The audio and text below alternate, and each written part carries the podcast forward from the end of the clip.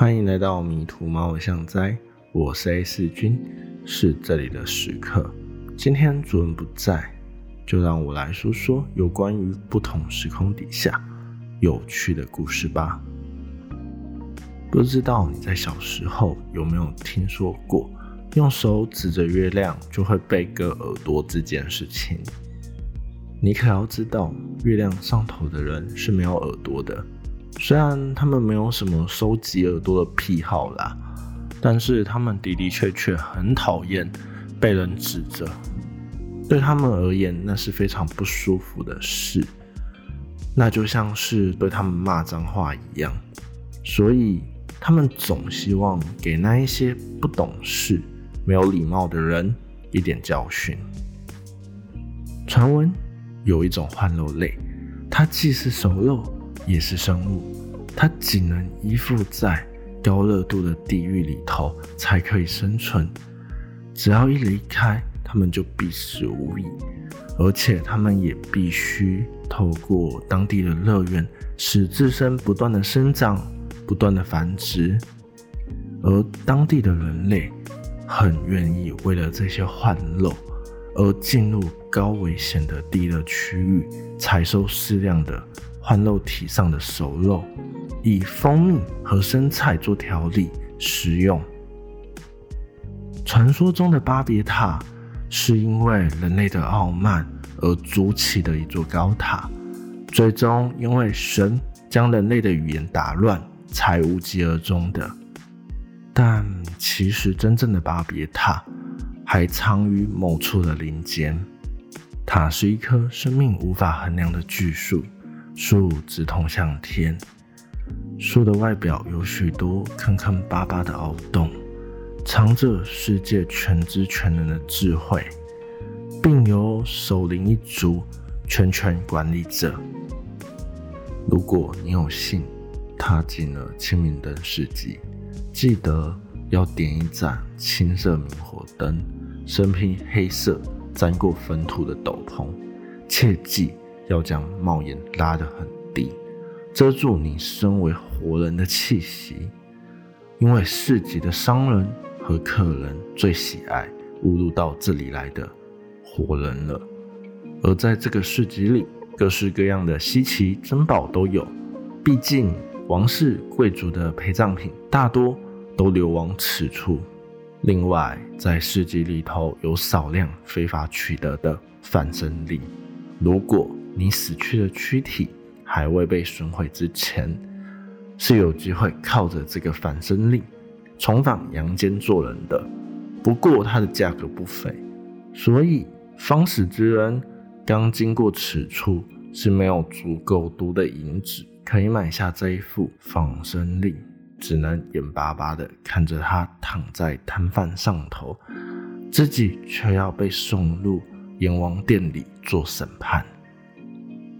燕家在自己的租屋处就寝之前，会先习惯性的把桌上的电话的话筒拿起来放在一旁的桌子上。至于为什么要这样做呢？那就得说回燕家在一个礼拜前搬到这一间小套房的故事了。当他刚搬到这一间套房时，是没有任何异样的，直到凌晨三点。而且是每一天的凌晨三点，只要一到凌晨三点钟，桌上老旧的电话就会拨来一通电话，电话里头传来的是四十年代统战电台的广播，并没有其他人的声音，只有不断传来带点白噪音的广播声响。燕家一开始试图拔掉电话线。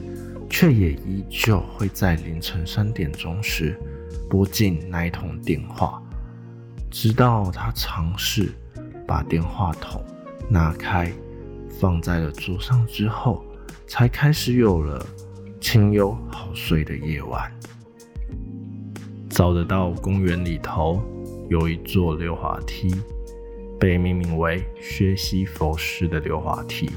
大人们必须透过这个溜滑梯来寻找到自己失踪的儿女。当孩子在找得到公园里头成为了捉迷藏的鬼之时，在公园里的人们就会发现有小孩子的鬼魂会在学习佛师的溜滑梯上不断的轮回玩着学习佛师的溜滑梯，直到下一群小孩成为了捉迷藏的鬼，或者你找到小孩子尸骸时，才会结束学习佛师的轮回。话再说回丰都吧，其实千明灯市集正是丰都的闹区。丰都介于阴阳两界之间，通往阎罗殿必经之路。居住在这里的人们多为孤魂，但也不排除有活人或者其他境界的人们存在。他们是一群无需进入地狱，也无法上天堂的人们，在这里。不愁吃，也不愁穿，甚至离开了所有的病苦。但人们总是不甘于现状的，他们聚集城市，贩卖起了阳间与阴间特有的珍宝，为的不是买进入住无聊天堂的饭票，而是要赚取每一年游历一次阳间有趣的变化。小辉死了。他看着眼前为他哭泣的父母以及亲友，小辉才不到三十岁就无端的离世了。这不论是对送行的人，或是身为死者的他自己来说，悲伤里都一定会带着一些不舍以及不甘吧。小黑平静地看着眼前告别式的开始到结束，一旁的死神。边吃着披萨，边笑着说：“我好久没有吃到除了脚尾饭以外的贡品了呢。”小安才知道，原来死神在执勤的时候是可以吃披萨的呢。死神继续玩世不恭的说着：“这就当做是为了带你到丰都渡口前，你分享给我的一点心意吧。”告别式到了尾声。棺木也送进了焚化炉里，小薇也乘着那一叶扁舟前往死神所说的丰都渡口了。包博卡民宿服务相当的周到且用心，它的价格也相当的实惠合理，常常会吸引到不同的种族前来预订房间，像是上个礼拜他们就接到三位女天使的订房。这也引发了相当大的热议，原因是因为三位天使在退房时，其中一位天使不小心遗留了一件内裤在房间里头，被民宿的员工恶意拿到网络上拍卖，并以天价得标卖出。虽然包布卡民宿他们迅速的灭火道歉，并且开除不孝的员工，但这一切都为时已晚。包布卡民宿的生意就瞬间掉进谷底，再也难以翻身了。在遥远的荒原上，有一座玻璃屋，是什么时候被放在当地的？没有人知道。玻璃屋有棱有角的，像是个三棱镜一般，而屋里有一个像是会吞噬一切光源的黑色隔间。当地的人称之它为告解室，但。它是否能够真的聆听你的告解或者忏悔，甚至帮你解决一切的烦忧？这我就不得而知了。也许你可以去问问看，鲍勃卡民宿的那个被开除的员工。话说回今天早上吧，守灵一族的人向猫巷在开了三本书的书单，他们说。一九四八年的丛书少了三本书，幸好我家主人是个寻书专家，很快的就把这一批书送到了守灵一族的手上。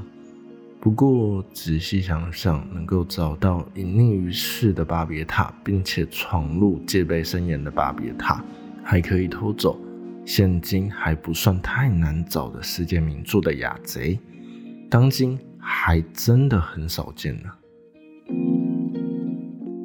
汤米的声音很小，小的惹人怜爱，却也容易让人忘记他的存在。他处在一间灰暗的房间里头，房间里有一台收音机，总是播着四十年代的统战广播。他感受不到时间的流动，唯一能够让他觉得时间还在流动的时候，大概只有在吃饭的时候了吧。在固定的时间点，会有人从拱门送进一盘丰盛的餐点。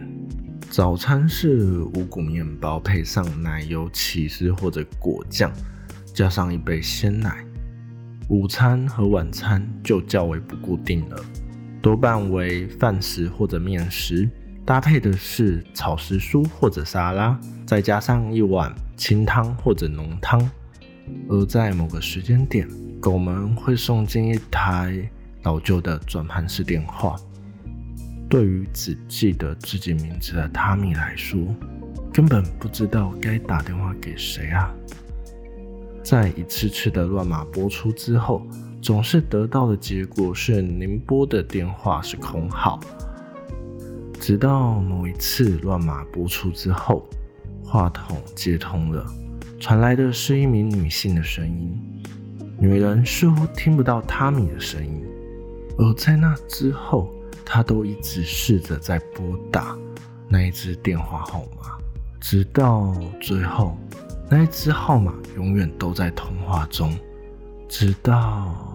某一天，锁着他的门突然被打开了，门缝透露一些光辉。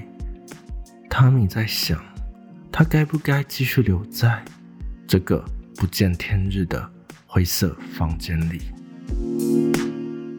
总而言之，欢迎来到迷途猫偶像宅，我是 S 君。